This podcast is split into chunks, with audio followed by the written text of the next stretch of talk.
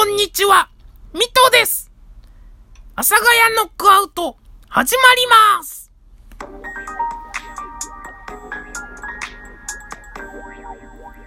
はい。というわけで始まりました、阿佐ヶ谷ノックアウト。今日は2月11日。前回の配信から、とても時間が空いてしまい、申し訳ありません。もっと収録を頑張っていきたいんですが、何かちょっと迷子になっている部分があり、本日も、この収録でいいのか悩みながら、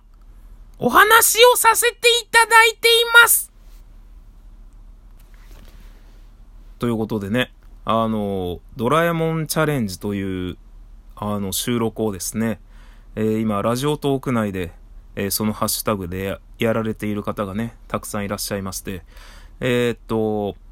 まあ、私の好きなトーカーさんが発起人になっておりますので、こうして私も参加をさせていただいた次第なんですが、えー、っと、多分この後10分間、えー、やったことへの言い訳になるそうな気がするので、もう言い訳はしない。えー、これが僕の全力でしたね。難しいですね、モノマネって。なんか、結局、ただダミ声出してるだけじゃねえかよってなるんですけど、これでもね、すごい色々練習したんですけど、単純にね、喉がめちゃくちゃ痛くなるっていうだけなので、もうちょっとね、なんか、まあそういう意味ではモノマネっていう意味では、昔はね、あの、ふとした瞬間に出した声が、えー、中尾明さんに似てたみたいで、まあ中尾明さんの声はいけるんじゃないかなっていうのがね、あったりとか、まあ、あと、その、さっきのドラえもんも、まあ、すいません、さっきのドラえもんです。あの、ドラえもんもそうなんですけど、声を張らないとね、えー、出ない声ってちょっとあって、あのちょっと声を張って頑張ると、あのギレンザビでしたっけね。あの、演説する。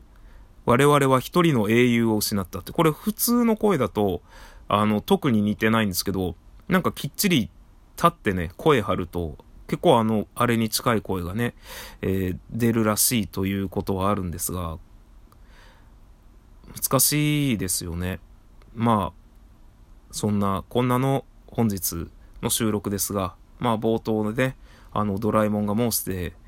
いました通りですね、えー、まあ収録迷子になったから収録をあまりしなくなるのはどうかと。で、特に最近ですね、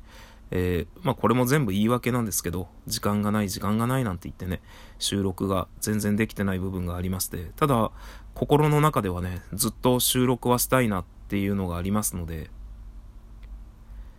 これからもしっかり収録は、えー、していきたいと思います。やっぱりちょっと収録をし始めると、何かしっかり喋って、えー、何か一つのテーマについてね、こう、ばばっと言った方がいいんじゃないかなって思う自分がいるので、何もないとね、あの、まあ何もなくても収録は捨てたんですけれども、なんか収録に対する向かう思いというか、えー、はもうちょっとね、真摯に付き合っていきたいなって思ったり、思わなかったりし始めたらこうなってしまって、本当にこの収録は何なんだということなんですが、皆さん、あのー、ありがとうございます。聞いてくださいまして。もっと、ケツ叩いてください。なんというか、多分僕は甘やかされていると思うので、もっとケツを叩いていただけると頑張れるような気がしております。ということで本日この辺で一旦おさらばさせていただきたいと思います。またですね、次回の放送、えー、いつも通りのミトさんで、えー、お送りできればなと思っております。それじゃあみんなバイバーイ。